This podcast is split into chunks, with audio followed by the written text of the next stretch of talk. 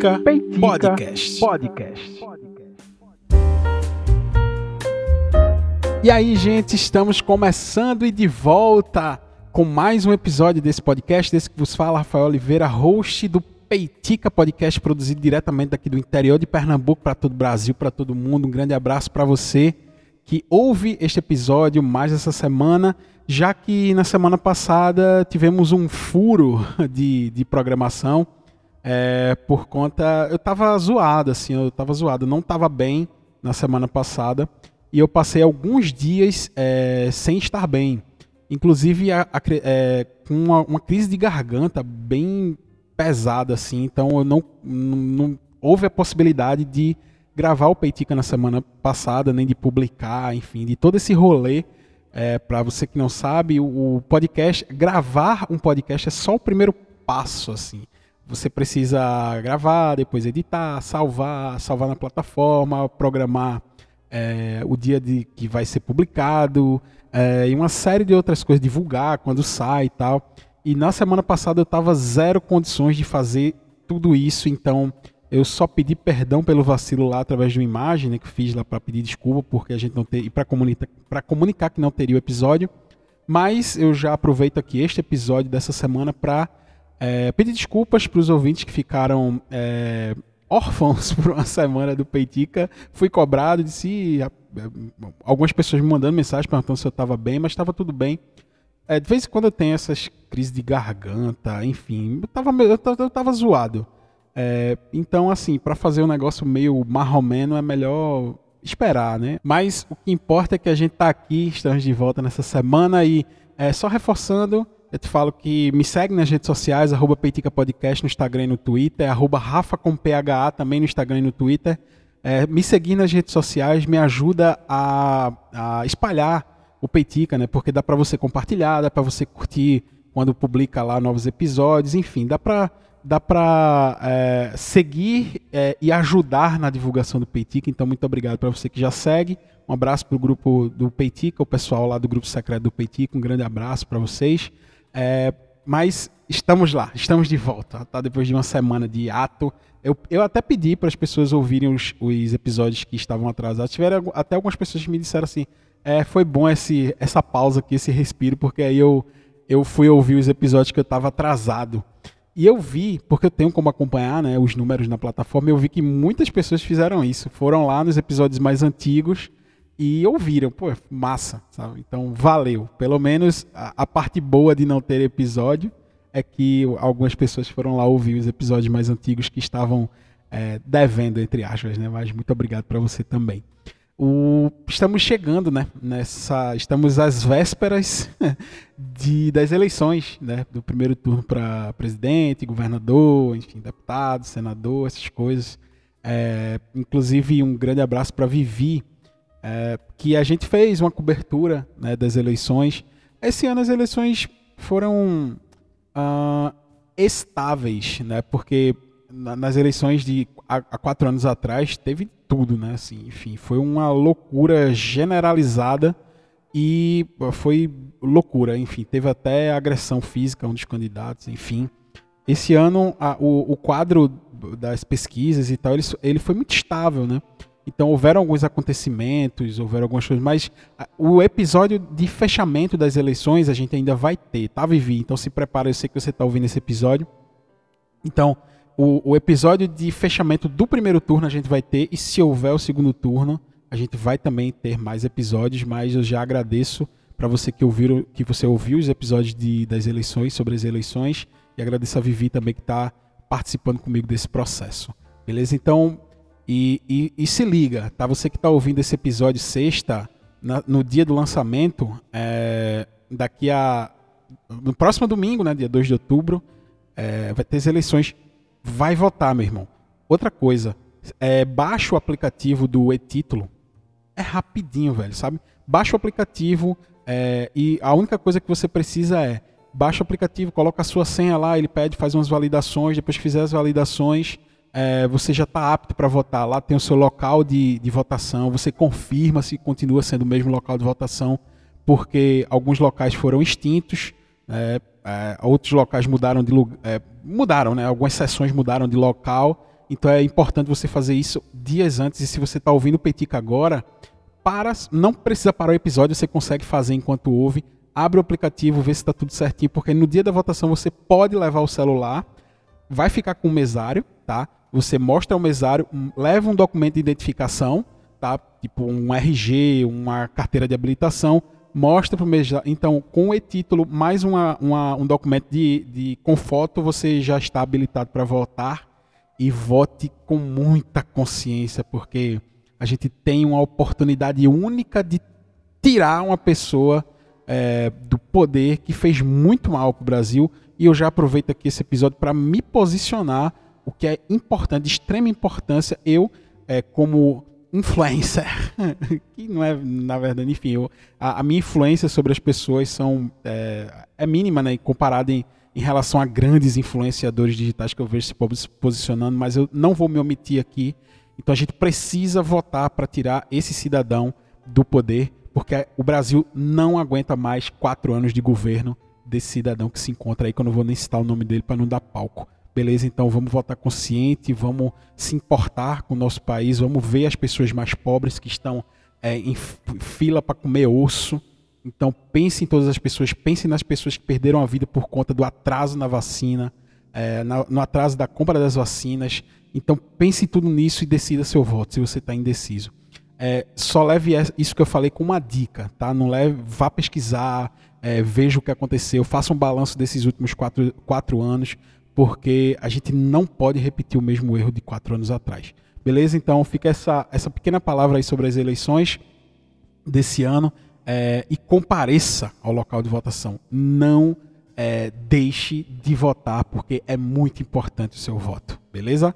Valeu. Então, assim, é, e essa semana uma parada me chamou muita atenção. Inclusive, foi tema de um dos peiticas é, deste ano. A gente teve mais um atentado em escolas no Brasil. Lá, naquele episódio do Peitica que eu, que eu gravei essa semana, é, teve um atentado nos, nos, Estados Unidos e tal. Eu comentei sobre algumas coisas, sobre alguns atentados anteriores. Porém, eu não entrei a fundo num tema ao qual eu vejo, eu acho de ser assim extrema importância da gente discutir, que é o espaço que a internet dá para facilitação da organização desse tipo de crime. Por que, que eu estou falando isso? É, houve um atentado, né, um atirador matou uma aluna cadeirante de 20 anos na Bahia. É, eu abri uma matéria aqui do Globo, tá? filho de policial que morava em Brasília, tinha se mudado há pouco para Barreiras, na Bahia. Ele estudava na Escola Cívico-Militar Eurides de Santana e teria postado num perfil extremista o plano de massacre na unidade de ensino. Nele, o jovem com apenas 14 anos se identificava como um ser iluminado cuja ira seria descarregada em um ato sanguinolento. Em um manifesto publicado três dias antes do crime, que a polícia acredita ter sido escrito pelo jovem, ele deixa claro seu desprezo pela vida humana. Ele diz: Eu vivi com meu pai na maior parte da minha vida, pois meus pais eram separados e não tinha nenhum sentimento mútuo. Desde pequeno, sentia-me superior aos demais, alimentava nojo e ódio de grupos do meu convívio simplesmente não aceitava estar no mesmo lugar que eles, sentia que merecia mais ou eles mereciam menos. O que importava era estar por cima. Então era esse jovem, foi esse jovem que publicou esse manifesto numa rede social é, e também é, em alguns grupos que eu imagino que ele também se utilizava. E é sobre esse espaço na internet que a gente vai falar hoje no Peitica, que é sobre a cultura dos chans. Mas peraí, o que é isso? Veja, o, algum tempo atrás na internet eu tive bastante curiosidade de saber o que era isso. Chan, C-H-A-N. A minha primeira dica aqui, já que a gente vai estar tá falando sobre isso, é não tenha a curiosidade de ir atrás dessa parada, porque é um ambiente extremamente tóxico, hostil, violento, assim, e principalmente para pessoas que não se enquadram em determinados perfis. É, misógino, sexista, racista, inclusive neonazistas. Então, esse ambiente que se chama Chan, C-H-A-N, ele foi criado por um jovem nos Estados Unidos, eu acredito que, ah, deixa eu ver, eu não eu acho que foi no, no meados de 2010 por ali, 2011, enfim, por ali, tá? Então foi criado por um jovem que se chamava que se chama, na verdade, Christopher Poole. Ele criou uma parada que se chama Forchan. O Forchan existe até hoje. Eu repito, não caiam na besteira de ir atrás dessa parada. É, vocês vão ver que parece um negócio muito inofensivo, mas no fundo ele alimenta um, um ódio. Todo, toda essa, toda, sabe essa galera que você vê hoje batendo no peito na rede social e dizendo assim, eu sou racista mesmo, sabe? Essa galera que sente orgulho de ser imbecil. Toda essa galera ela se concentrava numa parte da internet que era meio difícil de se chegar até lá.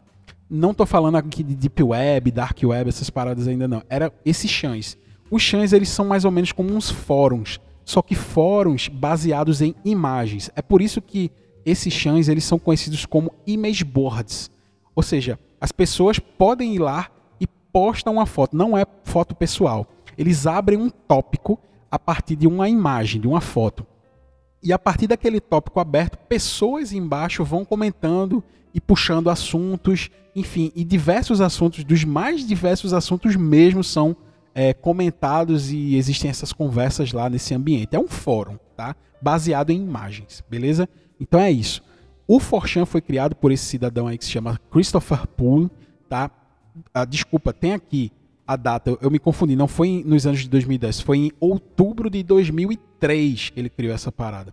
Eu tive contato com essa, por isso que eu me confundi, lá nos idos de 2010, mais ou menos 2013, 2014. Então eu tive contato com esse ambiente, não por frequentá-lo, mas sim por curiosidade. Por quê? Porque eu já tinha lido, e eu sempre fui bastante curioso em relação a isso, que diversos daqueles massacres nos Estados Unidos eles tinham sido organizados nesse ambiente. E por que que pessoas procuram esses ambientes para falar de coisas que normalmente são banidas da internet? Porque neste ambiente ele garante e, e se tem uma falsa sensação de, anon, de, de, de, de que você está usando um ambiente de maneira anônima, tá? Por quê? Não precisa realizar cadastro, você não precisa dizer quem você é, não precisa nada. É só você entrar e você já está habilitado para postar o que você quiser lá. Então você não precisa de nenhuma identificação, você não precisa logar com sua conta do Google, não precisa fazer login, senha, e-mail, nada. Você abre a página e você já está habilitado a ser um usuário daquele ambiente. Então, essa falsa sensação de ser anônimo nestes ambientes estimula um comportamento altamente tóxico. E foi isso que fez esse jovem aqui, o Christopher Poole, não tão jovem, né? Ele, hoje ele tem a minha idade, mas quando ele criou o Forchan lá em 2003, ele era um menino de 15 anos. Então, assim, ele criou esse Chan e com um objetivo. Ele gostava muito de mangá e anime e tinha um ambiente desse parecido no Japão, que se chamava Futaba Channel. Então ele disse: Ó, oh, por que eu não posso criar o meu ambiente aqui, no, no lugar que eu moro, para as pessoas comentarem na língua que eu, que eu. no inglês, né? Enfim. E aí ele criou o Forchan para discutir anime e mangá. Só que ele fez esse ambiente dessa maneira, de maneira anônima e tal. E aí, dentro deste ambiente, deixou de se comentar apenas, deixa de se comentar apenas com esse objetivo de discutir desenho animado japonês. E aí começa a reunir pessoas altamente tóxicas e que se sentem seguras para falar o que eles falam nesses ambientes. Como eu disse, lá para os idos de 2010, eu tive a curiosidade de frequentar esses lugares para saber exatamente o que acontecia. Eu fui motivado a procurar esses locais por conta dos atentados que aconteciam nos Estados Unidos, alguns deles que eu vou citar aqui, e também por conta de alguns atentados que aconteceram no Brasil, e aí foi que me chamou a atenção. Eu disse: caramba, essa parada existe aqui no Brasil também. E aí eu fui procurar e achei chãs brasileiros, eu não vou citar nome aqui, que eu nem sei se essa parada tá ativa. Eu sei que um, o dono do chá, inclusive, está preso hoje em dia por crime de ódio e incitação à violência contra uma mulher, perseguição, né? Enfim, eu vou citar esse caso aqui também. Mas eu fui lá nesse ambiente e vi que é um negócio extremamente tóxico. É, é, é impressionante. Sabe, todos esses memes que vocês estão vendo na internet é, de, de, de ódio, que envolve ódio, que envolve preconceito racial, enfim, tudo isso nasce lá todas essas pessoas estão lá reunidas e discutindo sobre isso. E aí, as pessoas que organizam esse tipo de massacre, eles utilizam do anonimato desses ambientes para planejar.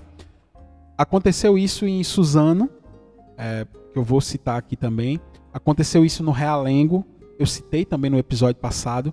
Então, todos esses massacres eles foram planejados dentro desses ambientes, tá? Então, o que nasceu como uma proposta de discutir desenho animado japonês, com o anonimato se transformou num ambiente carregado e frequentado normalmente por homens brancos, héteros e altamente preconceituosos. Isso não sou eu que digo, é um dos fundadores de um outro Chan, é, o 8chan, ou Infinite Chan, que ele disse que acabou saindo do controle dele, tanto é que as pessoas que fundaram esses ambientes, elas se afastaram completamente do projeto porque o negócio se tornou uma parada extremamente é, criminosa e tóxica, tá? Então, assim, é, nesses ambientes, inclusive, e, e, nessa época eu até cheguei a acompanhar, eu vi a movimentação. Teve um caso em 2014 que, por uma falha de segurança no iPhone, diversas fotos foram vazadas, inclusive fotos e arquivos de celebridades. Uma, foi, eu acredito que foi uma falha no cloud lá do, do iPhone. E aí eu vi o pessoal compartilhando é, fotos íntimas de celebridades, packs com assim, a, os mais diversos famosos que tinham essas fotos é, muitas vezes íntimas foi vazado e isso começou lá nos chãs internacionais e veio parar no chão brasileiro, tá? É, e também um outro caso que virou série na Netflix. Nesse próprio Forchan, é, que foi fundado pelo Christopher Poole, ele é, teve um caso de um carinha que publicou um vídeo maltratando e matando gatos. Então os usuários do Forchan se reuniram, essa grande comunidade se reuniram e, e, e, e analisaram frame a frame do vídeo para descobrir quem era aquela pessoa, porque ele fazia tudo isso mascarado com, com é, fantasias e tal, para não ser identificado.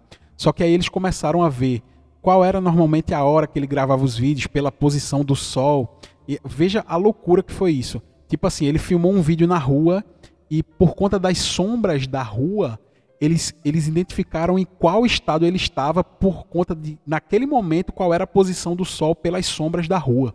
Então foi um negócio, uma loucura assim. Então quando a galera começou a investigar, em 24 horas eles identificaram quem era o cara, divulgaram o Facebook dele, YouTube, MySpace, e em 48 horas esse cara que, que estava maltratando com os gatos lá da região dele, ele estava preso. Isso virou uma série da Netflix que se chama Don't Fuck with the Cats. Então, é, é para você sentir o poder de engajamento dessa comunidade que frequenta esses chãs. Só que aí entra essa parte perigosa que é o anonimato e a organização de crimes brutais.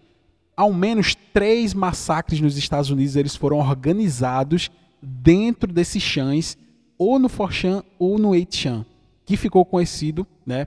É, foram três atentados o atentado na Nova Zelândia, que morreram mais ou menos 50 fiéis numa mesquita e no centro islâmico. E detalhe, isso foi transmitido ao vivo pela internet. O cara estava invadindo a mesquita é, com armas pesadíssimas, escopetas, metralhadoras. E quem ele encontrava, ele invadiu essa mesquita, né? É, é, é muçulmanos, enfim. É, ele invadiu essa, esse lugar, essa igreja e ele, ele atirava em quem entrava na frente dele. E isso foi transmitido pela internet, no Facebook do cara. Eu me lembro de ter entrado nessa transmissão ao vivo, porque eu vi o pessoal divulgando lá naquele chão. Eu fiquei assustadíssimo. Eu falei, que danada é isso que está acontecendo? E eu vi que o cara estava fazendo aquilo naquele exato momento e transmitindo ao vivo na internet um massacre que matou 50 pessoas na Nova Zelândia. Isso ficou marcado. Pode pesquisar aí para você ver que foi um desastre. Houve também um outro atentado na sinagoga em San Diego, lá na Califórnia, lá nos Estados Unidos agora. Uma mulher foi morta e outras três ficaram feridas. E também teve o um massacre de El Paso, numa, que também nos Estados Unidos, que foi numa loja do Walmart, é, que tinham diversos mexicanos é, e como alvo, né? Então essa pessoa entrou nessa, nesse Walmart e atirou e matou 22 pessoas naquele local. Então, assim, e todos esses ataques e atentados da Nova Zelândia e nos Estados Unidos, eles têm uma coisa em comum. Eles foram planejados dentro desses ambientes de chão. Para vocês verem como esse negócio é pesadíssimo e como isso precisa ser combatido, tá? E como a gente e detalhe, normalmente frequentado por jovens, adolescentes, classe média, é muito importante que a gente esteja ligado no que os nossos filhos estão fazendo, acompanhamento, saber quais são as dores dos nossos filhos, porque às vezes eles estão frequentando esses ambientes e a gente nem faz ideia. A gente nem faz ideia. Aqui no Brasil, como eu falei, existem também versões de chãs. Um desses chãs, ele começou na surface da web, ou seja, na internet, né? qualquer um poderia achar. Só que o negócio ficou tão pesado que ele foi para deep web, depois para dark web. Eu não vou entrar exatamente agora nesse assunto, porque é um assunto que vai durar muito tempo para explicar, mas existe, tá? Não é da maneira como vocês provavelmente imaginam. Ah, a Deep Web vão, vão vender órgãos. Não é bem assim, tá? É, é, é algo técnico. Para a gente falar sobre Deep Web e Dark Web, é algo técnico. Então, é, imagine que é um lugar onde você só chega se souber exatamente o caminho. É tipo assim, você vai numa rua, certo? Para chegar na casa do seu amigo, o que é que você precisa? Se você nunca foi lá, você precisa da rua, do nome da rua, do número da casa, é, precisa saber a cor da casa, eita, é aquela ali, sabe? Então você precisa de informações. É isso que o Google faz quando a gente entra no site. Quando a gente vai lá no Google, globo.com, o Google faz, ó, esse aqui eu acho que é esse endereço aqui. É por isso que a gente chama de endereço na internet. Tipo assim, o Google ele te dá o caminho para chegar até naquele endereço. Quando a gente fala de Deep Web e Dark Web, esses sites eles não são indexados por mecanismo de busca, então a gente não sabe como chegar até eles. Então só chega quem souber exatamente como chegar. E é por isso que a gente chama de Deep Web e Dark Web. E lá nesses ambientes são planejados esses massacres. Aconteceu na escola de Realengo, aquele jovem que entrou e matou, acredito que 11 jovens lá nessa escola no Rio de Janeiro. E também na escola de Suzano, que eu também me recordo demais os carinhas entraram, dois caras entraram armados, com pistola, com arma branca, é, com a besta também, com aquela, com aquela arma que atira flecha, e com um machado. São imagens chocantes, eles, é, eles atiram e quando os jovens tentam passar por, ele, por eles, eles dão machadadas, enfim. É um negócio é, cruel. Todo o planejamento dessas ações estão nesses ambientes. Foram feitos nesses ambientes. Inclusive, num desses eu vi porque a, a, a, começou a se publicar, né? Tipo, é, é Cidade Alerta, né? aqueles programas sensacionalistas da Record começaram a publicar esse negócio e tal.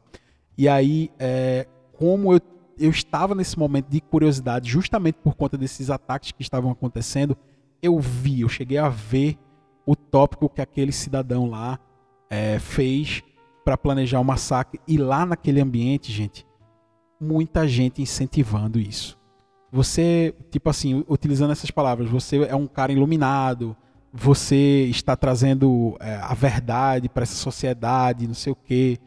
As pessoas estavam lá incentivando esses massacres. E normalmente as pessoas que frequentam são esses jovens incels, tá? É, o, que, o que são esses incels? São jovens que têm um ódio profundo por mulheres. Porque normalmente eles são. É, eles não têm um, não tem esse tato de relacionamento com mulheres e incel significa isso, é involuntary celibatar, enfim, é um celibato involuntário, não sei a tradução do inglês, mas é um celibato involuntário, é por isso que chama de incel. Então eles alimentam um ódio profundo contra mulheres, eles são muito misóginos, eu vi isso muitas vezes naquele lugar, e é, é, de, é de se horrorizar, inclusive diversos frequentadores eles, eles, eles, eles planejam é, diversos ataques virtuais a vítimas escolhidas, por exemplo, principalmente com mulheres feministas. Então tem diversas candidaturas desses de, de deputadas negras e, e QIA+, e eles se organizam na internet para fazer ataques a essas pessoas. Inclusive, tem mulheres que já foram atacadas é, na, no, na vida real, não só na internet, né, no dia a dia. Tem uma mulher que se chama Lola, ela tem um blog, é, Escreva Lola, Escreva, feminista, uma, uma voz importantíssima no feminismo no Brasil. E essa mulher ela é atacada desde os anos, no início dos anos 2000 por essa comunidade, simplesmente por ela ser feminista e por ser, por ter o maior blog feminista do Brasil. Essa mulher é atacada há anos e anos e anos e anos. ela é professora de universidade, já o marido dela também é professor de universidade. Já aconteceu casos de irem lá no campus das universidades que eles ensinam e agressão física, já mandaram e-mail para o reitor do, do, campus dizendo que ela é, fazia o que não fazia, inventando história. Enfim, ou seja, é uma galera que prega muito ódio, principalmente contra mulheres, negros e a comunidade LGBTQIA. Então, é um ambiente extremamente tóxico. E por que, que eu escolhi falar sobre isso no Peitica? Vou reforçar, eu já até falei aqui agora há pouco. A gente precisa tomar muito cuidado, porque se cria um ambiente, né, uma, uma, uma cortina de fumaça para dizer que é na escola que os professores estão ensinando sexo para as crianças, que é na escola que estão doutrinando as criancinhas a se tornarem comunistas. Então existe uma ala conservadora no Brasil que está apontando o dedo para um lugar onde não se precisa apontar. Na escola não acontece. Tem gente dizendo que na escola os professores estão ensinando os alunos a fumar maconha. É um negócio absurdo. Só que, na verdade, os filhos dessas pessoas que estão apontando os dedos para professores, para educadores, eles estão frequentando esses ambientes e a gente está criando uma geração extremamente violenta extremamente violenta. Jovens com 12, 13 anos cheios de certezas. E com piadas. Eu já vi jovens fazendo piada com o Holocausto, com o nazismo, com Hitler. De onde é que vem essas piadas? Vêm desses ambientes. E se a gente não se ligar, a gente perde essas crianças. Isso vai se tornar cada vez mais frequente, como é, por exemplo, nos Estados Unidos. A gente precisa acompanhar o dia a dia, a vida dos nossos filhos dos nossos sobrinhos. A gente precisa saber o que, é que, essas, o que é que eles pensam da vida, quais são as ideias dele. A gente precisa focar a nossa atenção para isso. E tem gente preocupada com escola, com universidade de Paulo Freire, não sei o que, inventando altos absurdos para desviar o foco. Isso também é orquestrado. Esse discurso de ódio contra o professor, contra a educação, ele também é orquestrado. E muitas vezes vem desses ambientes, porque eu já vi isso acontecendo nesses ambientes. Então, vamos ter calma, vamos respirar, vamos saber combater esse combate com inteligência, sabendo abordar direito as questões. O dono de um desses chães, ele está preso porque ele era uma das pessoas que incentivavam a perseguição a essa escritora Lola, essa professora. Ele está preso por conta de uma lei, inclusive virou, é, virou lei, a Lei Lola, por conta dessa perseguição na internet que, que, tem, é, que tem consequências no mundo real. Esse jovem está preso. Não vou nem dizer o nome dele aqui porque não vale a pena. Então vamos tomar cuidado porque a, a internet como nos traz muita liberdade, mas também nos traz muita responsabilidade para a gente usar. Tá? Então esse foi o Peitica de hoje. É, reflexivo, como eu acho massa de fazer é, sabendo conversar, trocando ideia, querendo ouvir vocês. Eu acho muito importante esse espaço para a gente saber onde é que a gente está como sociedade. Se você gostou desse episódio, compartilha com alguém, manda para alguém. Você acha que é importante uma mãe, um pai que precisa ouvir isso. E, é, e detalhe, que eu até nem citei aqui, mas eu acho que vale a pena. Muito dos jovens que frequentam esse ambiente são abraçados pela extrema direita e pelo discurso de ódio da extrema direita, tá? Então vamos tomar cuidado desses jovens desde cedo. Então, se você gostou desse Peitica, um grande abraço e até a próxima semana no próximo Peitica. Valeu!